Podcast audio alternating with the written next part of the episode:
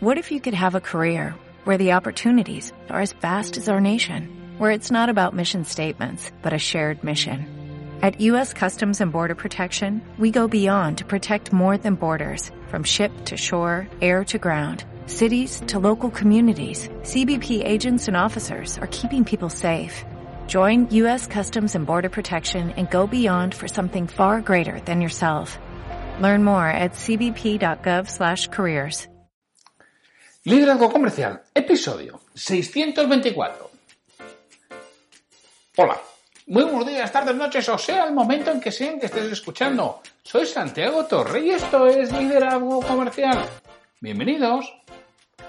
Ya sabes que este es el podcast que tienes de lunes a viernes, que está pensado para que cualquier persona que está al frente de un equipo, un director comercial, un jefe de producción, el propietario de una empresa, crezca profesionalmente, llegue a crecer a las personas que tiene a su alrededor y por lo tanto consiga mejores resultados. Es decir, mejore la productividad, más resultados con menor esfuerzo, que es lo que buscamos. Y que mi trabajo es ayudarte a que conjugues seis verbos que empiezan por la letra P. Parar, pensar, planificar, priorizar, programar y producir. Tenemos que sacar tiempo realmente para dedicarnos a pensar de forma concentrada, que no nos interrumpan otros aspectos, que nuestra mente esté focalizada y enfocada en realmente lo que tenemos que, que hacer. Y con eso, oye, veremos qué cosas podemos hacer y cuáles no, y en qué orden. Es lo ideal para después meterlo en la agenda. Y encargarnos de cumplir con nuestra agenda, que no siempre hacemos todo lo que está en nuestra agenda. O al menos yo no siempre hago todo lo que está en mi agenda. Y todo esto lo, lo hago y os ayudo con procesos ordenados, estructurados, organizados, para que paso a paso vayamos avanzando, vayáis creciendo y vayáis consiguiendo esa mejora de productividad, la mejora de productividad de vuestro equipo. Y esto se hace definiendo qué aspectos tengo que hacer y haciéndolos. Una de las formas de trabajar que suelo tener es trabajar con planes eh, trimestrales. Ya sabéis, un trimestre son 13 semanas, exactamente 7 por 13 son 91 días. Un trimestre. Y lo que hacemos es 13 semanas, 13 acciones. Establecemos 13 acciones, las vamos haciendo, os voy ayudando algunas. No te voy a decir que las tengo que hacer por vosotros, pero a veces sí que os echo una mano a completarlas y vamos avanzando en todo ese proceso. Bueno, hoy es el jueves, jueves santo, 1 de abril de 2021. En algunos lugares de España es festivo y en otros estés currando. Lo que estés currando, ojalá vas a hacer. Ya que estoy yo y es festivo en la comunidad autónoma en la que resido. Pero bueno, oye, eso lo de menos. Estoy encantado de estar con vosotros. Y el jueves es el día del liderazgo. Y el día del liderazgo estamos trabajando un ciclo sobre aspectos psicológicos que influyen en nuestra conducta. Yo quiero tocar otros cinco aspectos más psicológicos que influyen en la, en la conducta y, vemos cómo lo podemos aplicar en la empresa, cómo lo podemos aplicar en las ventas, cómo lo podemos aplicar en el liderazgo, que al final es lo que nos interesa, ¿no? Hay un sesgo psicológico muy, muy conocido, que es el sesgo de confirmación. ¿Qué es el sesgo de confirmación? el sesgo de confirmación, ya sabéis que nosotros tenemos aquí una serie de cerebros metidos. Dentro, de, dentro de nuestro cerebro hay, hay quienes que dicen que hay una serie de cerebros y hay quienes dicen que es solo uno, pero con distintos aspectos. Bueno, me da igual. O sea, no, no voy a entrar en esa parte que me, que me, importa poco. Lo que sí está claro, bueno, pues que hay una serie de aspectos que son conscientes e inconscientes. Entonces, hay un cerebro primitivo por ahí que le gusta tener razón. Entonces, él funciona de forma muy rápida. Kahneman, premio Nobel, eh, hablaba de pensar rápido pensar despacio. El pensar rápido es todo ese cerebro inconsciente que piensa en una velocidad de vértigo, pero sin nosotros darnos cuenta. Y luego está el cerebro racional o cerebro consciente, que es lento, es muy lento comparado con el cerebro inconsciente. O sea, por ahí hablan de estadísticas que dicen que el, más del 95% de las decisiones que tomamos no somos conscientes de ellas. Las estamos tomando, pero es nuestro cerebro inconsciente el que está trabajando en modo automático y va tomando decisiones y vamos haciendo y, y ni lo sabemos, ¿no? Porque no llegan a, a nuestra conciencia. Bueno, pues ese cerebro consciente le gusta tener razón. Entonces, se hace una composición del lugar de lo que fuera, de una persona, por ejemplo, si estamos hablando de ventas. La primera vez que alguien te ve, se hace una percepción de ti. Y repito, y no tiene por qué ser consciente, porque a veces debemos decir, uy, va, este, cuidado, me agarro la cartera a ver si me la roba, ¿no? Por ejemplo, que es una, una cansada, pero bueno, que lo podemos pensar y podemos ser conscientes de ellos de que lo hemos pensado. Pero a veces, nada, no, no somos conscientes de lo que, de que nuestro cerebro está en ello. Y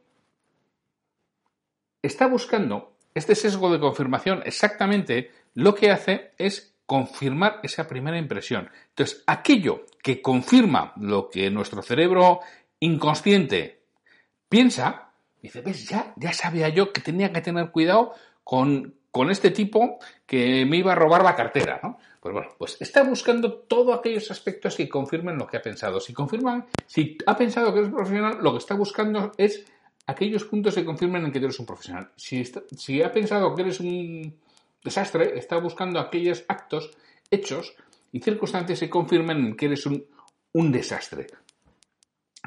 Todo esto es como suele funcionar de forma inconsciente en nuestro cerebro. Este es el sesgo de confirmación. De ahí la importancia de esa primera impresión. De ahí la importancia de crear una buena imagen. De ahí la importancia de muchos aspectos que tenemos que trabajar en ventas y liderazgo, de crear, fíjate, la importancia de crearte una reputación. Porque al final, si tú tienes reputación de ordenado, te lo van a disculpar y, van a, y el cerebro de otra persona va a buscar todo aquello que confirme que eres ordenado. Y si falla, dice, bueno, un fallo lo tiene cualquiera, que es lo que solemos pensar. Y, y estos sesgos, además de confirmación, a veces eh, se dan en que nosotros mismos tenemos nuestra teoría y la confirmamos. Es decir, pensamos que todas las personas son de no sé qué forma, entonces estamos buscando todo aquello que lo confirme. Entonces, esto es algo que afecta mucho en nuestra conducta. Entonces, tú, como responsable que estás al frente de un equipo, lo que debes buscar es tener una reputación que para ti consideres que es interesante, que es positiva, y verás cómo el resto van confirmando los hechos que realmente avalan esa reputación. Y pasa lo mismo si eres un vendedor y vas donde un cliente. Intenta crear esa buena imagen desde el principio y verás cómo las cosas van mucho mejor y se debe a este sesgo de confirmación. Y además lo bueno es que en una mayoría muy importante de las veces es inconsciente. No pasa ni, ni a la zona consciente de la persona. Entonces, mucho cuidado con tu reputación y con la primera imagen. Hay otro sesgo, que es el sesgo de disponibilidad de disponibilidad o de probabilidad, podríamos decir, ¿no? Que cuanto más cercano sea un hecho a nosotros, tenemos tendencia a pensar que hay más probabilidad de, que ocurra y tenemos y descuidamos otros. Por ejemplo, si tú tienes un familiar que ha estado fumando un paquete y medio durante 30 años y no ha muerto de cáncer de pulmón, tú consideras que la probabilidad de que eso te suceda a ti es mucho más pequeño y es exactamente igual que la del resto de la población. O imagínate que vas a tomar un avión, ¿no? Y vas a tomar un avión y de repente te acuerdas de un accidente que hubo hace no sé cuántos años y empiezas a estar intranquilo. Realmente la probabilidad de que se caiga un avión es absolutamente ridícula e ínfima. Es mucho más probable que tengas un accidente incluso mortal en el, en el, traslado y en el trayecto de tu casa al aeropuerto y del aeropuerto al hotel al que, al que vayas. Estadísticamente es mucho más probable. En cambio, tú vas estar tranquilo en el taxi. Bueno, excepto si estás en, en Roma o en Lisboa, que igual no va a estar tranquilo. Pero bueno, pero si vas en otras ciudades, tú vas estar tranquilo en el taxi y las probabilidades de accidente son mucho mayores. Y esas las despreciamos porque, bueno, no vemos esa posibilidad de, disponibilidad. Igual que comer ciertos tipos de, alimentos o beber ciertos tipos de líquidos que pueden ser muy, perjudiciales. No lo sé, por ejemplo, pues ciertos refrescos que contienen mucho azúcar y al final te pueden provocar una diabetes, pero no ves la importancia que tiene si tienes miedo de que se caiga el avión, lo que es altamente improbable, porque, bueno, nuestro cerebro al final es emocional y en vez de valorar realmente las probabilidades de que un avión se caiga, que son ínfimas, con lo cual viajarías absolutamente tranquilos, todos cuando nos montamos en el avión, aunque no tengamos miedo, hay algo que hay dentro que dice, oye, oye, yo no rezo mucho, pero por si acaso voy a rezar un par de Ave María y un Padre Nuestro, ¿no? porque no sé cómo, cómo va a ir esto. Y repito, estadísticamente es, vamos, muy, muy, muy, muy, muy improbable. Luego hay otro efecto, en este caso se llama el efecto del coste hundido. El efecto del coste hundido se produce cuando tú has perdido algo e intentas recuperarla. Esto creo que ya lo hemos comentado en alguna ocasión, se da mucho y es una de las bases de la ludopatía. al final el ludópata intenta recuperar una inversión que ha realizado y piensa, tiene la esperanza de que lo va a hacer cuando las probabilidades de que suceda son exactamente igual que antes, que antes de producirse el hecho. Entonces nosotros, hoy hemos perdido algo y seguimos intentando recuperarlo. Esto se ve también mucha parte de la ludopatía, por ejemplo, en inversiones en bolsa, ¿no? Siempre los que son expertos en la materia te dicen, fíjate siempre un punto de entrada y un punto de salida y respétalo. Es decir, si tú estás invirtiendo, no es una inversión a largo plazo y aquí lo dejo y ya veremos qué pasa porque es un dinero que creo que no, lo voy a necesitar. Si es otro tipo de inversión, si tú compras acción, fíjate claramente en qué momento vas a vender, a qué precio vas a vender esas acciones, tanto por arriba y por abajo. Es decir, tú puedes decir, mira, pues un 20%. En el momento que en 80 voy a vender y voy a asumir esos 20 de pérdida y en el momento que lleguen a 120 voy a, ejecutar el beneficio y voy a sacar el dinero. Mi idea igual que piense que van a subir o no, yo sigo con ello. Bueno, dicen los que los expertos y especialistas que esta es la opción correcta, ¿no? Para, para evitar este, este sesgo, esta falacia, el coste hundido que si no hace que te vayas efectivamente hundiendo cada vez más en el pozo y luego sea muy difícil salir, hasta que acabas perdiendo toda la inversión por intentar recuperar algo altamente improbable. Este efecto yo me acuerdo perfectamente que me contaba, no lo contaba así, ¿no? Pero lo contaba un, jefe que tenía siempre, ¿no? Y que además que ponía siempre el mismo ejemplo, lo ponía muy a menudo, muy a menudo, ¿no? Cuando se había producido una pérdida. Si se ha producido una pérdida, ya se ha producido una pérdida. La pérdida se ha producido en el momento que compraste aquel material. Y es que ahora quiero. Pues la pérdida se produjo en el momento que compraste el material. Ya ahora has perdido, saca lo que puedas. No, hombre, es que compré a 100. ¿Cómo lo va a vender a 80? Joder, mejor venderlo a 80 que a cero, que es que dentro de dentro de unos meses va a valer cero. No, no, pero no quiero ejecutar esa pérdida. No, no, que la pérdida la hiciste cuando lo compraste mal, o cuando no lo vendiste, o cuando te lo devolvió el, cliente. No, ahora. Y bueno, eso no lo entendemos. Bueno, pues él muchas veces ponía los ejemplos, entonces decía él, esto es como cuando tú vas al cine. O sea, tú vas al cine y claro, has pagado 6 euros. Oye, una castaña de película aburrida. Y dice, hay gente que se queda en el cine porque como ha pagado, se aburre durante una hora más. Dice, yo no, yo si me aburro, coge y me voy. Hombre, pero has pagado, ya, ya. O sea, encima de que pago me voy a aburrir. Hombre, no, yo voy al cine a divertirme. Si me aburro, y además ya sé que me aburro, porque ya estoy viendo que me aburro, me voy. Es que he pagado, bueno, pues ya está, pues he pagado y lo he perdido, ¿no? Bueno, y realmente hay que, hay que valer y hay que saber hacer todo eso y hay que saber levantarse del cine eh, a pesar de que hayamos pagado, si la película es una castaña, no nos gusta y nos aburre. O por lo menos hay que saber dormir sin roncar, que es la otra posibilidad y la otra alternativa que también vale. Aprender a dormir sin roncar y entonces ya pues duermes y ya te despertarán cuando acabe la película y te tengas, te tengas que ir. Por lo menos, mira, aprovecha para echar una siesta. Si es el momento de echar una, una siesta. Hay otro, otro sesgo, otro efecto, que es el de contraste. ¿Cómo en función de con lo que estemos contrastando y comparando, eh, las decisiones que tomamos son total y absolutamente diferentes, ¿no? Claro, las cosas no son, por ejemplo, feas o bonitas en sí mismas. No me sé, hay algunas que sí. No, son siempre en comparación con otro, con otra persona, con otro objeto, con otro instrumento, con otro sonido, comparando es cuando tú ves lo feo o lo bonito. Si no tienes el elemento de comparativo, no sabes si es feo o bonito. Lo asumirías como, como es lo que hay, ¿no? Y esto nos lleva muchas veces en... Voy a hablar ahora, puede ser de ventas y de decisiones de, para tu equipo, ¿no? Pero tú imagínate que te vas a comprar, no lo sé, un, una tele nueva. Dices, me va al capricho, me voy a comprar un televisor en condiciones, una buena tele. Y vas y... la que te encanta, ya sabes, cuando vas a decir, pues, esta, esta es la que quiero en mi salón, 1500 pavos. Hombre, no. 1500, es que yo me he marcado 1000 y no quiero pasarme, y a mí me parecía mucho y no quiero pasarme de 1000. Bueno, pues ahí anda tu cerebro emocional y tu cerebro racional en plena, en plena pelea. ¿Quién ganará? Como decía aquel, al que más alimentes. Es el que va a ganar. Pero bueno, tú tienes esa pelea y además probablemente mm, quizá no te compres esa tele de 1500 euros. Por lo menos en ese momento. Luego ya veremos qué sucede. Pero en ese momento no te vas a acabar comprando la tele de, de 1000 euros. Porque el recargo te parece muy alto. 1500 entre 1000 son 500 euros. 500 euros es una gran diferencia, ¿no?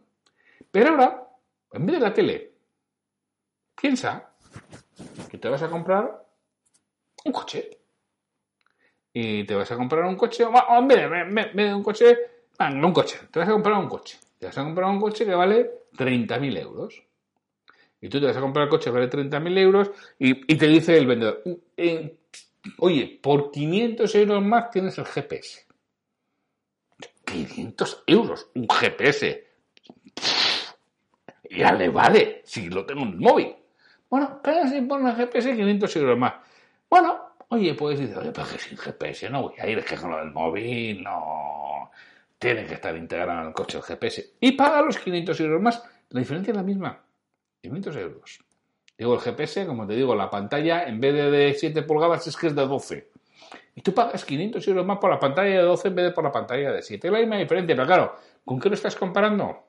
Estás comparando 1000 contra 30.000. Y ese es el contraste, o este es el efecto contraste. Entonces, siempre que intente persuadir, convencer a, otra persona, tengo que utilizar este efecto de contraste. Y tengo que, oye, ser suficientemente hábil para que el contraste te favorezca mis intereses. Ahora, porque es que a veces hacemos el contraste que parecemos nuestro mayor enemigo. Y ten en cuenta que esto va a suceder siempre en nuestra cabeza Siempre tenemos este efecto contraste, es cómo funciona nuestro cerebro. Nuestro cerebro sin contraste no puede funcionar, no sabe si algo es caro o barato, alto o bajo, si no tiene un efecto de contraste. hay que saber muchas veces el cliente o nuestro colaborador en el trabajo contra qué está contrastando. Y hay que intentar cambiar ese, ese, punto de contraste. Y si no cambias el punto de contraste, es difícil que cambie su decisión, porque las decisiones se cambian cuando tienen nueva, información o nuevo punto de contraste. Entonces tengo que darle nueva información o nuevo punto de contraste. Y el último que vamos a tocar hoy es el de... Este es curioso. Eh, podemos decir que es el de la disminución del esfuerzo compartido, el sesgo de, de social o de disminución de esfuerzo compartido. ¿Qué es esto? Mira, se hizo un experimento en una ocasión en que se pidió a alguien que tirara de, la, de una cuerda, ¿no? Estirara de la, de la cuerda. Y se valoró como esa fuerza necesaria de estirar la cuerda de un 100%. Entonces, se dijo, oye, vamos a poner a dos personas de la tienda a tirar de la cuerda. Y se les pidió que estiraran con toda su fuerza, igual que antes. ¿Qué crees? ¿Que estiraron al 100? O estiraron más que antes, porque incluso podían llegar a estar más del 100, ¿eh? Porque, realmente fue una medición que se dijeron, oye, estira con toda tu alma. Y se midió en 100. ¿Estiraron 100? ¿Estiraron más? ¿Estiraron menos? Realmente, el esfuerzo que realizaron fue el 93%. ¿Y con 3? El 85%. Y así fueron haciendo hasta el caso de 8, en el que cada uno empleaba el 49% de la fuerza. Es decir, había reducido a la mitad. Bueno, pues esto nos suele suceder muchas veces con el trabajo en equipo. Por ejemplo, suele suceder en una carrera de relevos, porque en una carrera de relevos le estás viendo y cada uno da habitualmente el 100%. Pero en el trabajo en equipo, en el esfuerzo colectivo, sí que nos suele suceder. Entonces tenemos que tenerlo en cuenta, tenemos que intentar que se vea la aportación de cada uno. Eso nos pasa en el trabajo en equipo, por ejemplo, en la universidad, ¿no? Cuando hacemos un trabajo en equipo, no es el mismo esfuerzo que realizamos cuando el trabajo es individual, porque es que además muchas veces nos resulta injusto. Os voy a contar una anécdota que yo os anticipo que es leyenda urbana, ¿eh? No sucedió, pero lo podéis ver por internet, incluso creo que estuvo en Twitter durante un tiempo en que lo contaba, ¿no? Que hablaba de, por qué falla el socialismo, que repito, o sea, esto tomarlo como es, que es, oye, una parodia o una gracieta que no, no, no es así. Además lo anticipo, repito, ¿eh? que es leyenda urbana. Pero lo voy a contar porque tengo respecto a esto que hablábamos del esfuerzo colectivo, ¿no? La disminución del esfuerzo colectivo. Y que es así que está realmente contrastado el esfuerzo colectivo, no la, no la historieta, eh, en varios estudios. Pues mira, la historia nos dice que un profesor de economía de una universidad, bueno, en una de sus primeras clases, entabló un, un debate, bueno, bastante serio y con bastante intensidad con algunos de los alumnos en que ellos insistían que el sistema perfecto era el sistema socialista, que era el sistema que realmente era el más justo y el que hacía que todos consiguieran una igualdad, eh, una igualdad les diera mayor felicidad y así todos eran exactamente iguales. Entonces, el profesor, que no era nada partidario de las teorías keynesianas, sino lo contrario, era más capitalista, les dijo, bueno, vamos a hacer una cosa, vamos a hacer un, un experimento. Dice, este año, en vez de puntuar individualmente, os voy a poner un examen, voy a corregir todos y os voy a poner a todos la nota media que obtengáis. Y así estaréis todos iguales. Bueno, aquello no, no gustó mucho, pero bueno, fue lo que, lo que tocó. Con lo cual, hicieron el, el primer examen y claro, como es normal, unos estudiaron mucho, otros estudiaron menos, unos tenían mayores conocimientos previos y otros menores conocimientos previos. Y la nota media que obtuvieron fue un 7. ¿Qué pasó? Que aquellos que no estudiaban o que no obtenían 7 estaban felices. Pero aquellos que estudiaban mucho y tenían conocimientos previos y sacaban 9 y 10, oye, tenían un cabreo de mono. Oye, ¿esto cómo es posible? Eh, oye, es lo que hemos dicho, esto es el socialismo, le decía el profesor. Y llegó el segundo examen. ¿Qué nota sacaron? ¿Se esforzaron todos más y sacaron más nota? Los que estudiaban más se relajaron. Y los que estudiaban menos, digo, uy, fíjate tú, si apenas estudiaron un 7, bueno, pues el resultado fue que la nota fue un 5. Otra vez todos molestos. No, todos no. Los que no habían dado ni golpe estaban encantados, que habían aprobado sin, sin hacer nada, pero los que habían hecho algo, pues estaban realmente molestos. Llegó el último examen y la nota promedio de la clase fue un 2. Y todos repitieron aquella asignatura el, el curso siguiente. Y como eran todos iguales, todos felices, ¿verdad? Uno, como eran todos iguales, ya no estaban felices. Había había llegado incluso las grandes disputas, las grandes rencillas y las grandes discusiones internas y echarse en cara si haces o no haces y al final yo he sacado un 2 porque la responsabilidad y la culpa es tuya que yo sacaba 9. Bueno, pues este era el experimento aquel del, socialismo que repito, que es leyenda urbana, no se ha producido y a pesar que lo veáis en, internet no se produjo por su gracia y nos explica muy bien y nos justifica muy bien esta parte en la que hablábamos de la disminución del esfuerzo colectivo, cuando no se está viendo el resultado individual, el esfuerzo individual. Con lo cual, lo mismo, siempre que vayáis a hacer alguna cosa de trabajo en equipo, a ser posible que se vea el esfuerzo y la aportación individual, porque si no, vas a entrar en este sesgo y va a bajar el rendimiento de todo tu equipo habitualmente. Con lo cual, tienes que estar muy encima de, todo ello.